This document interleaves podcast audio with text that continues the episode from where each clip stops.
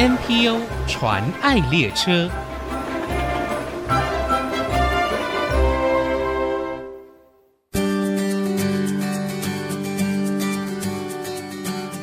听众朋友，大家好，我是王淑荣，欢迎收听 NPO 传爱列车。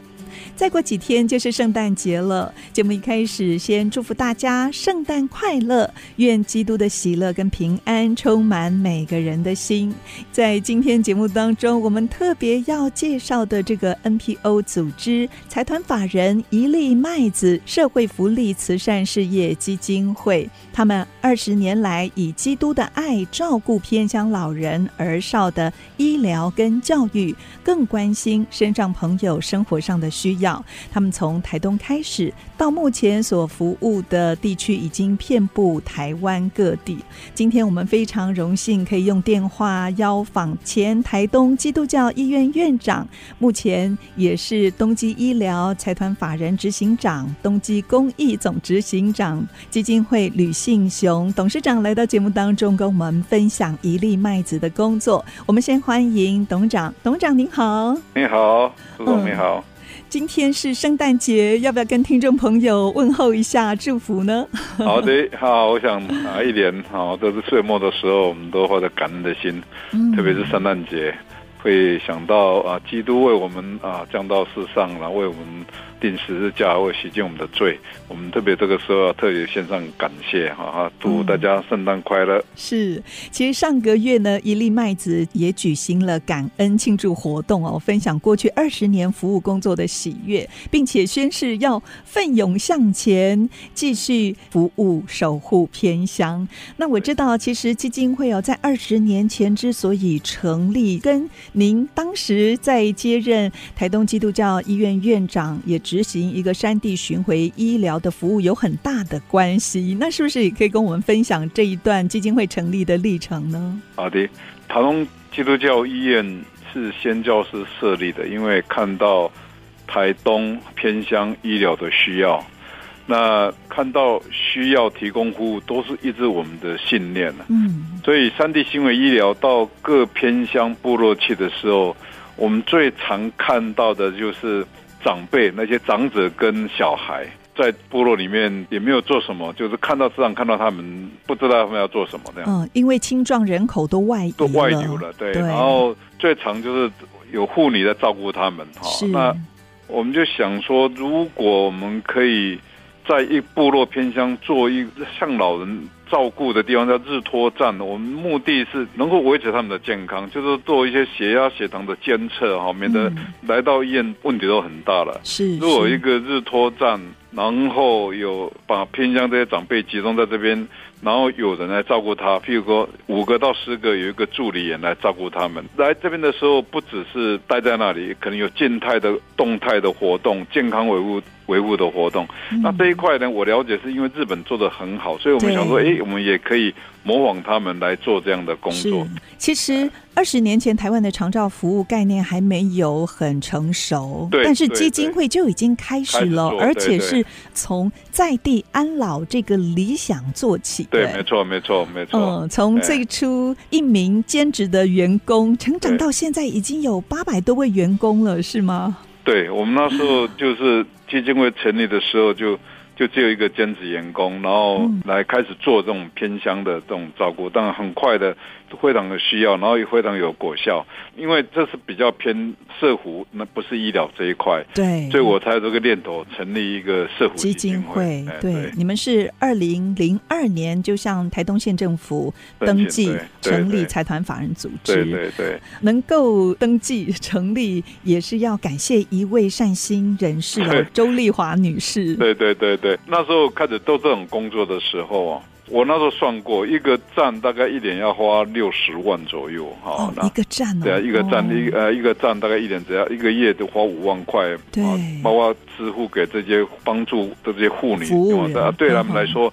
这些收入也对他们家里帮助很大，也创造了他们的就业就业机会。那有一些妇女，她因为她的长辈有人照顾了，所以她可以到另外的地方去就业了。这是一个经济上也是很成本效益很高的，长辈得到照顾，妇女得到就业。但是这个经费我我就是必须去筹嘛，所以很多企业就愿意捐。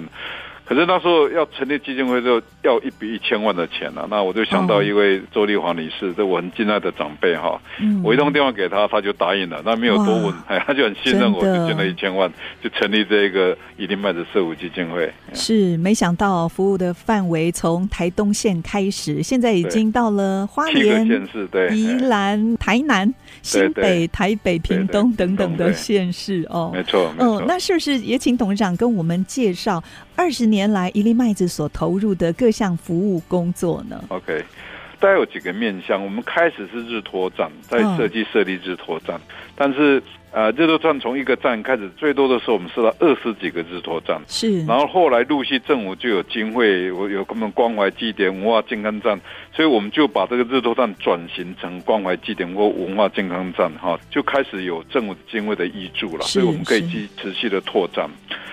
后来。社区的照顾，这是比较健康的长辈。然后我们或者有一些部分的私人的长辈，我们必须用成立日间照顾中心。哎，这个又不太一样。日间照顾服务中心通常在一个中心里面有护理人员，有有社工，有照顾员，甚至有营养师，因为他们所需要照顾是他们比较私人的，就是身体上状况比较多的。哎，就是大部分都已经做到伦理了啦，哈。所以这个就是日照中心，就是白天送过来。晚上回去，哦，那这长辈也不会觉得说，哎，我的儿女不要我了，不会，他是他们白天可以送过来接受我们的服务，然后那在里面也有沐浴，还有各种静态动态的这种活动，减少他们的老化，他们活得健康一点这样子哈，嗯，这就是。日照中心。另外，我们还有餐食，呃，我们开始很早就开始送餐服务，独居老对，因为有很多独居长者对对对哦，对，然后有送餐的服务也一直在进化哦，我们我们甚至做到。共餐哈，一个人吃饭太无聊了哈，几个人一起吃饭，哎，这个就效果就比较好哈。所以特别你们还在部落里头设立了部落厨房，部落厨房还行动厨房、行动餐车，因为在很偏乡了，他实在是没有办法这边提供服务，所以每一个礼拜能够至少一次给他们打打牙祭，有这个行行动厨房。是，哎，甚至你们有道宅行动的沐浴车服务哦，对对对，帮助一些的沐浴车，对身障朋友。没有错，没有错，因为洗澡对我们健康人是很简单的事情，但是对一个中风的长辈，是奢求，那个是是非常非常，甚至都没有洗澡了，是擦澡。哦，我曾经有一个个案是这样子，我们开始做行动沐浴车的时候，他儿子就从台北打电话，长辈在义里，他说他的父亲中风了快八九年了，从来没有好好洗过澡，都是妈澡，因为媳妇照顾他。就是长辈有尊严嘛，那也是。他当然不愿意让他媳妇帮他洗澡，所以只能隔着棉被妈澡，只能妈澡，那的味道就臭，嘿，对，是是。啊，有了这个行动沐浴车，第一个服务的个案，就让从台北的儿子打电话拜托我们去，开始的时候长辈也不太愿意哈，然后后来我们真的跟他解释，然后终于让他洗了第一次澡，他竟然流下眼泪，他是一个很固执的长辈，他说他太久没有想八九年嘞，对对，很难想象，对，然后。他洗完澡之后，房间清干净了，没有味道了，孙子就可以靠过来。哦、本来他不让孙子靠近，因为他觉得有味道。孙小孩子也很简单，就是觉得真的臭，他们就不喜欢，他一定会这样子。嘿，所以对解决一个家庭的问题，然后长辈。就有尊严的跟跟这些孩子们、孙子们能够一起相处，是，所以好像一个很简单的服务，但是却能够改变一个人的生命，还有他的家庭家庭的生活。对对对。那我们在行动沐浴车的时候，又发现说，把它洗干净了，特别是独居老人，他的寝具，他的。他的被单都很脏啊，对，对，所以又回到脏的地方啊，所以我们就引进了行动 行动干燥车。这个干燥车叫干燥，事实上是消毒清洁都有了。从日本第一台，台湾第一台引进来，就是我们引进来。对，日本要花两百多万，当然是由爱心人士来捐赠这部车子，是，然后就帮这些独居长辈。啊，清洁他们的寝具，清洁他们的一些被单这些东西，所以让他们也干净。哎，是，其实我们知道，在偏乡交通不便哦，这个也是很大的问题。对，所以我知道基金会有身心障碍者的富康巴士，还有长照交通的接送服务等等。但是我很感动的是，当你们进入社区服务，除了看到老人之外，你们也看到了一群儿童跟青少年，也许就是隔代教养这样的状况。对，所以。你们也开始投入了儿童课业辅导等等的服务，甚至一些需要早疗孩子的服务，对不对？对，那时候到偏向就是看到长辈得到服务之后，小孩子小孩子那个三点多下课了就这么晃来晃去啊。是，所以我们想说，哎，如果找资源帮他们有一个课业辅导，至少让他们的作业把它做完。其实他们不笨啊，他们只是没有那个好的教育的环境。所以我们开始设这些课业辅导，课业辅导的找一些大学生来按钟点计酬，来让这些孩子呢把功课做完，吃一点点心，然后再回家。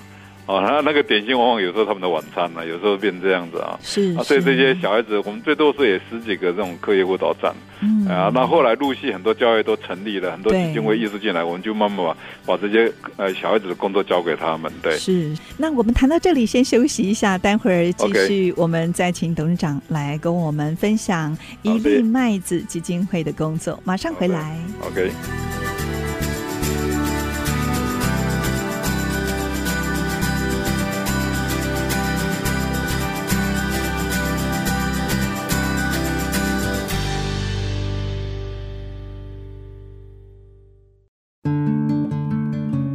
欢迎您再回到 NPO 传爱列车，我是王淑荣。今天我们介绍的财团法人一粒麦子社会福利慈善事业基金会，他们以圣经上的一段话。一粒麦子不落在地里死了，仍旧是一粒；若是死了，就结出许多子粒来。以这样牺牲奉献的精神呢，成立了基金会。而基金会过去二十年，勇于在许多偏远的乡镇承担第一线的服务重任哦，让偏乡长照服务网络得以完善。那今天我们很荣幸可以邀请到基金会的董事长吕信雄董事长，他也是前台东基督教医院院长，来跟我们。们分享一粒麦子的工作。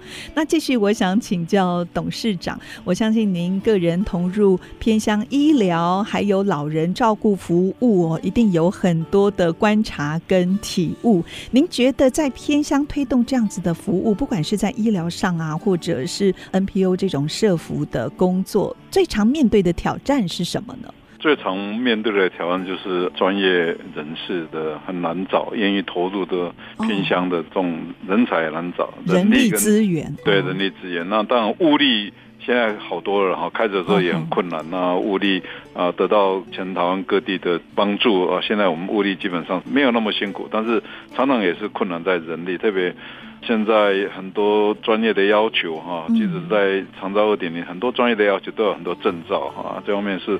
在偏乡是很难，比较困难找到合适的人这样子。哎，您是哪里人呢？我我是花莲的人。您是花莲人，对对对，我知道哦。其实，在一九九八年，当时台东基督教医院哦正面临关门打烊，那您。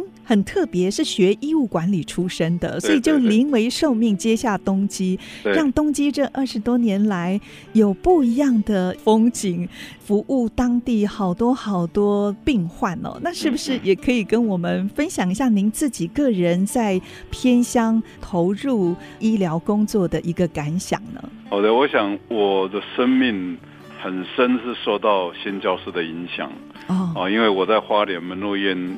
旁边那个小渔村长大，那我的妈妈那时候早期就是帮新教师们啊当啊当管家哈，那。我从小就看到这些先教师的榜样啊！我因为这样子在教会，在门诺会的美伦教会，有时候就看到这些先教师。我的主日学老师叫 Helen，啊魏海林，他也是一个护理师，这个先教师。是，其实我太太也一样，我们是主日学同学了，所以我们看到的榜样都一样。这些先教师，对，所以我大学毕业在外商工作一年之后，门诺院那时候。要找管理的背景的人啊，也一样很困难。那个年代了哈，在大学毕业大概会留在北部嘛，然后很少会都常会回回乡。对，那我一样在北部在外商待了一年了。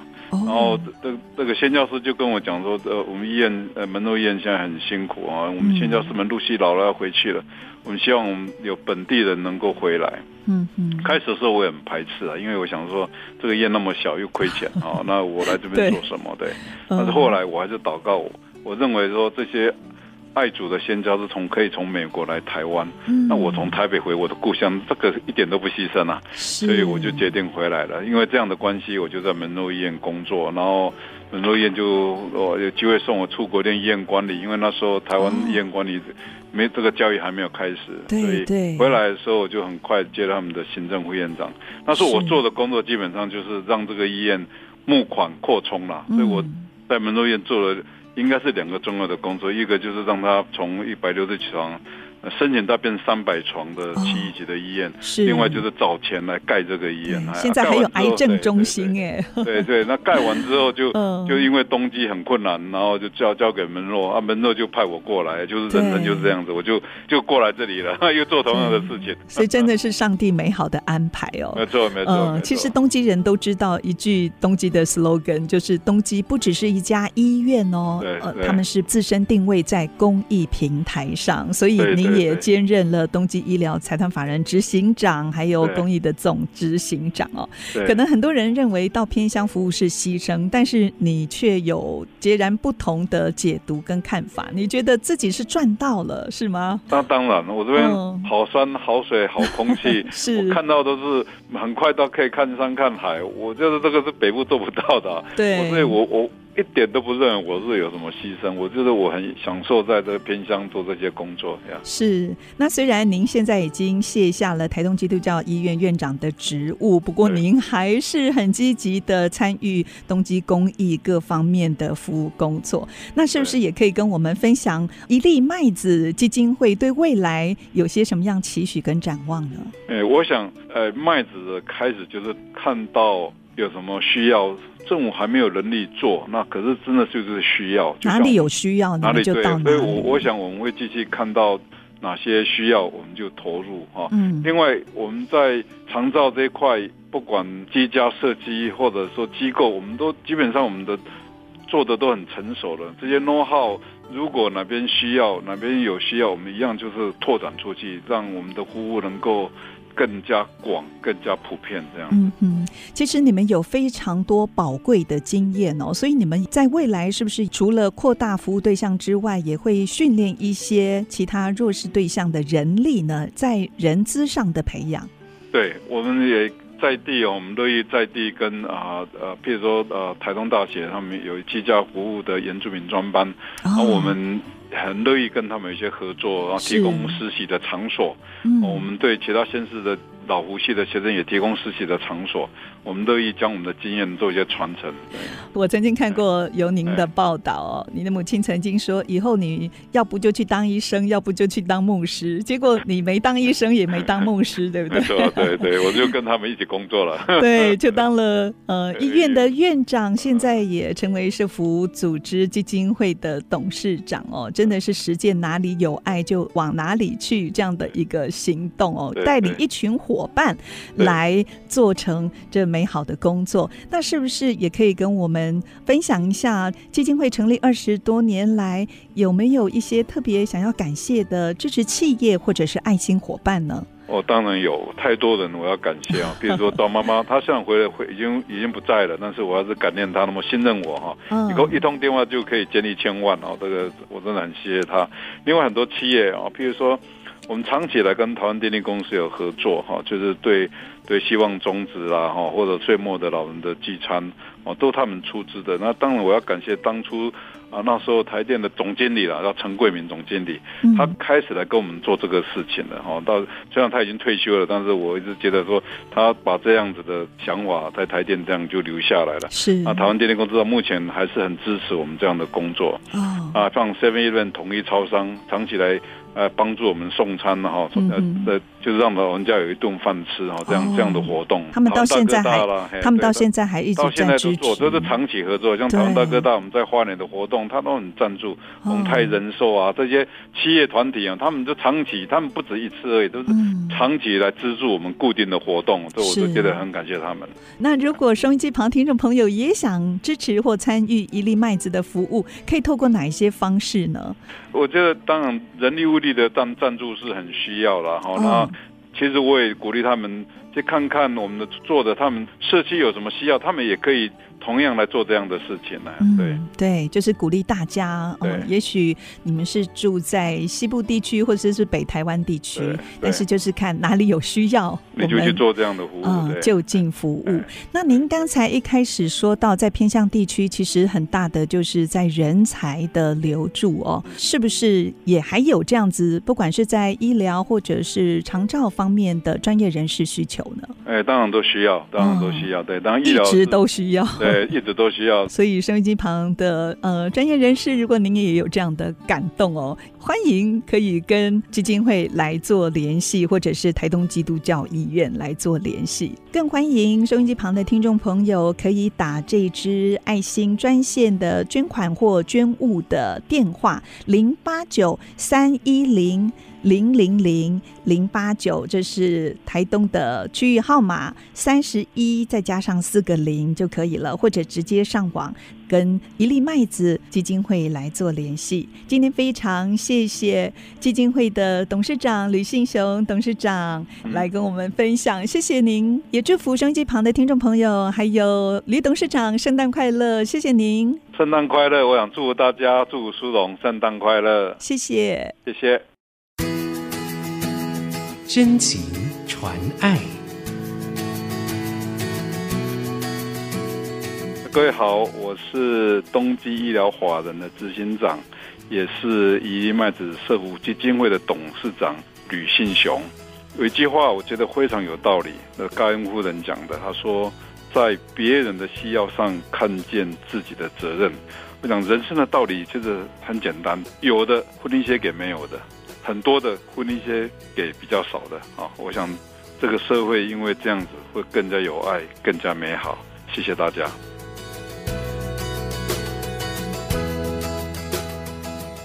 目前国内 NPO 组织已经超过七千个，透过他们所分享的故事，让我们不止发现台湾的新希望，也一同关怀参与，为他们加油打气。我是王淑荣，欢迎您上 ICG 网站。听更多 NPO 传爱的故事。